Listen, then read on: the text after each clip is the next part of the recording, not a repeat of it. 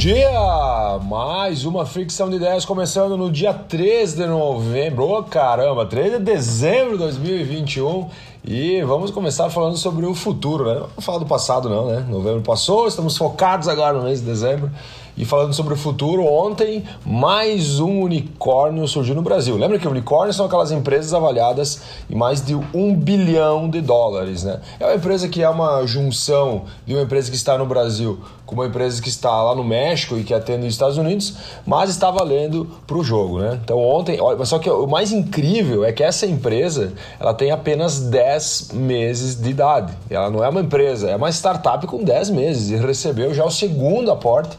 Esse aporte é avaliado em 160 milhões de dólares, fazendo com que o negócio chegue a 1,2 bilhão de dólares. A empresa chamada Daqui, ela está hoje ali na região de São Paulo, Campinas, Rio de Janeiro. Diferencial dela que ela entrega hoje em 15 minutos, então ela é focada no delivery de comida, só que ela entrega algumas eh, enlatados, industrializados, hortifruti e outras coisas. Então eles têm, eh, são tipo como se fossem CDs, né? então a pessoa faz o pedido e eles prometem a entrega em até 15 minutos. Então o que, que eles fizeram? Eles tiraram o estabelecimento do meio, cortaram esse atravessador e fazem a ponte direto da indústria né, para a casa do consumidor. E é incrível, 10 meses apenas e essa empresa já está avaliada em mais de 1,2 bilhão. E aí a pergunta que a gente faz, né? Será que a empresa, os investidores, investiram na ideia ou nas pessoas? Eu fui olhar um pouquinho mais sobre as pessoas, literalmente. É, foi investido nas pessoas, não na ideia. A ideia é simplesmente um meio, né? Então por isso que é importante a gente entender que dentro de um negócio, dentro de uma empresa, as pessoas têm importância muito, muito, muito grande mesmo. Falando agora ainda do futuro, crédito de carbono, né? A Ambiba, Ambiba, Ambipar né? Uma empresa que hoje ela é focada eh, na é 100% focada em seus negócios na parte ambiental, né? E ela lançou ontem um aplicativo para pessoas físicas compensarem a emissão de carbono. Olha que bacana, né? Só para vocês entenderem, talvez você já viu uma propaganda lá com a Gisele Bündchen e ela é conselheira e investidora dessa empresa, né? E esse aplicativo, ele promete, inclusive ele é, ele é toda a tecnologia dele é feita em blockchain, né? Para que as pessoas cons consigam né, fazer as transações transações de forma segura, validando lá, por exemplo, inclusive anulando o seu carbono. Então, se eu quiser, por exemplo, entrar nesse aplicativo, anular o quanto eu emito de gás carbônico, isso vai ser possível. Muito, muito legal mesmo. 100% focado no mercado ESG, né? lembra? Ecologia, social e governança. E literalmente a empresa está olhando para o futuro. No metaverso, que é algo que a gente está falando tanto e ouvindo tanto também, né? Uh, olha só que aconteceu na última semana? Na última semana, mais de 100 milhões de dólares foram comercializados apenas em uma das plataformas que faz transações de terras, né, terrenos virtuais nesse mundo cripto. Né? Então, 100 milhões de dólares somente na última semana. Essas terras virtuais elas são comercializadas lá com os NFTs, né, que são os tokens não fundíveis. Né? Então, esse, ah, comprei uma terra em determinado lugar, ele vai ter um valor para o Alexandre, e se mais pessoas dão valor para aquilo, acaba se transformando numa moeda moeda de troca, né?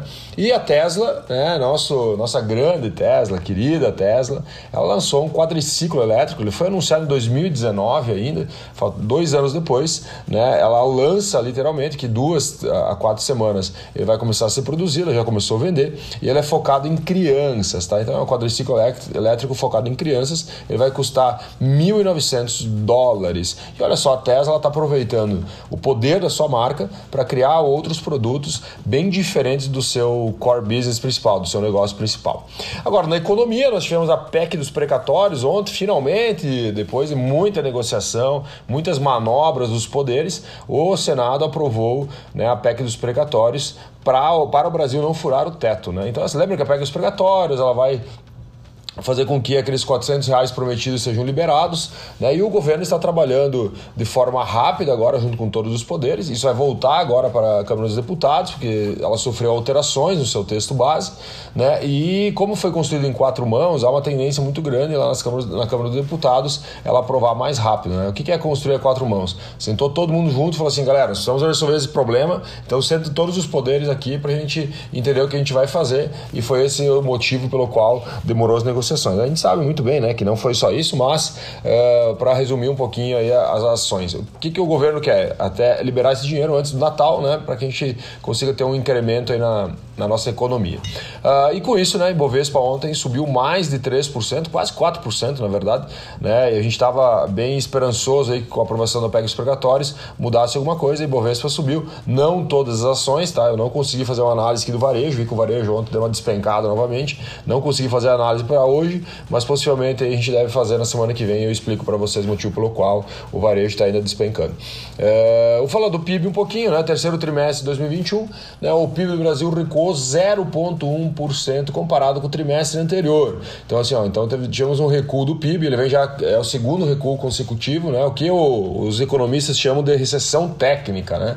Então, por quê? A gente teve um recuo de 0,4 lá no segundo trimestre, ante o primeiro trimestre, e agora mais um recuo de 0,1, ou seja, estamos apontando para baixo. Isso é muito importante a gente acompanhar os motivos pelo qual. O motivo pelo qual a gente teve uma queda do PIB agora foi pressionado pelo tombo né, do PIB da agroindústria. Né? As exportações baixaram ali 9,8% e a agroindú, a agropecuária ali como um todo né, baixou 8% do PIB. Né? Muito lá da colheita da soja, né, que ela finalizou e tal, e daí então foi lá no, foi no primeiro semestre do ano e faz com que também a gente tenha algum tipo de recessão.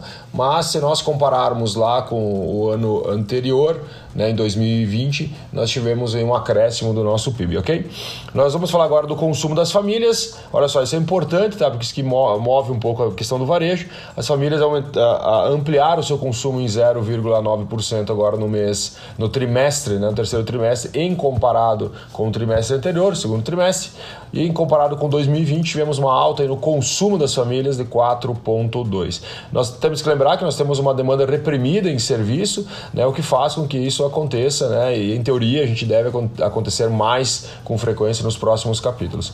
Uma curtinha aqui dentro do aspecto econômico, venda de veículos novos, né, o mercado está desacelerando, ele teve uma queda agora no mês de novembro de 23,1% comparado com 2020. Então, os carros novos, a gente sabe muito que é a questão da alta né, da Selic, aumentando o juro, começa a ficar mais caro comprar o carro no, na parcela, né, então faz com que o mercado também dê uma desacrescida e outros motivos também, né, a questão da inflação, falta de componentes fez com que os carros também aumentassem preço, tanto que a gente é, ganhou valor em carros seminovos e usados, né, então esse movimento ele faz com que o setor tenha desaceleração. A gasolina, olha só, a presa da gasolina tem potencial de baixa de até 5%, né, conforme a política adotada pelo Brasil quando tange o petróleo. Né? Então o petróleo teve queda, só que nós temos uma, um grande que aqui no Brasil, que é a valorização do real. Né? Então, como nós temos o dólar que é muito volátil, né? ele está um volátil pontando para cima, né? então a variação do câmbio faz com que, que, que o dólar, mesmo o dólar baixando no nível global,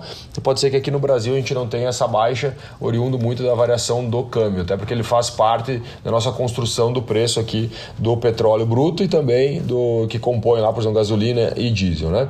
Mas vamos acompanhar, pode ser que aconteça, né? acontecendo isso, a gente deve ter um auxílio muito bacana aí no, sim, na, na questão da inflação desse período, né? pelo menos do último mês do ano. E olhando para o mundo, a Alemanha, né? olha só, a Alemanha ela está, cara, realmente ela está muito preocupada assim, com a nova onda do Covid por lá. A galera não, não gosta muito de se vacinar para aquelas regiões, então agora eles estão tentando impor algumas restrições para quem não se vacinou contra o Covid. Eles querem obrigar as pessoas a vacinarem, então já tem até alguma lei tramitando que eles querem obrigar a pessoa, cara, vai lá e obriga, vamos algemar esse cara, e se o cara não vacinar, ele vai ter que ficar trancado em casa, né? E quem não se vacinar, né, agora, possivelmente vai ter que entrar em lockdown, né? Tu, cara, não tem vacina, fica em casa, nesse momento, né? Mas também eles querem fazer essa, essa questão de obrigar, ou seja, não é mais opcional. E a Omicron, que é a grande o grande comentário do momento, né? Essa nova variante da, da Covid. É, pessoas ainda não sabem exatamente qual vai ser o comportamento dela perante as vacinas já existentes. E a Pfizer ontem, né, em comunicado ao mercado, ele até abri uma aspas aqui, ó, não esperamos uma queda significativa da eficácia da vacina. O que, que eles querem dizer com isso? Que possivelmente a vacina vai aguentar o tranco aí nos próximos capítulos. Né? Então é muito importante as próximas semanas a gente acompanhar, porque a Omicron hoje ela está impactando diretamente a economia, nossas vidas, e quem sabe ela pode mudar totalmente a forma como a gente vai viver nos próximos, uh, próximos meses, tá? Mas acredito que acho que vai ser tranquilo, todos os laboratórios estão comentando da mesma forma. Então agora, como a própria Pfizer escreveu nesse relatório, ela disse que, cara, fiquem tranquilos que também mesmo se a gente tiver que fazer uma alteração na vacina, a vacina já existe, então são alterações não tão significativas. Então o tempo disso acontecer é, é muito mais rápido do que foi lá no início quando a gente começou a Covid. Tweet. Beleza, meus amores? 10 minutinhos aí de análise de mercado. Espero que tenha feito sentido para você. Um ótimo dia, um ótimo final de semana e nos encontramos na segunda-feira com mais uma fricção de ideias. Valeu, um abraço.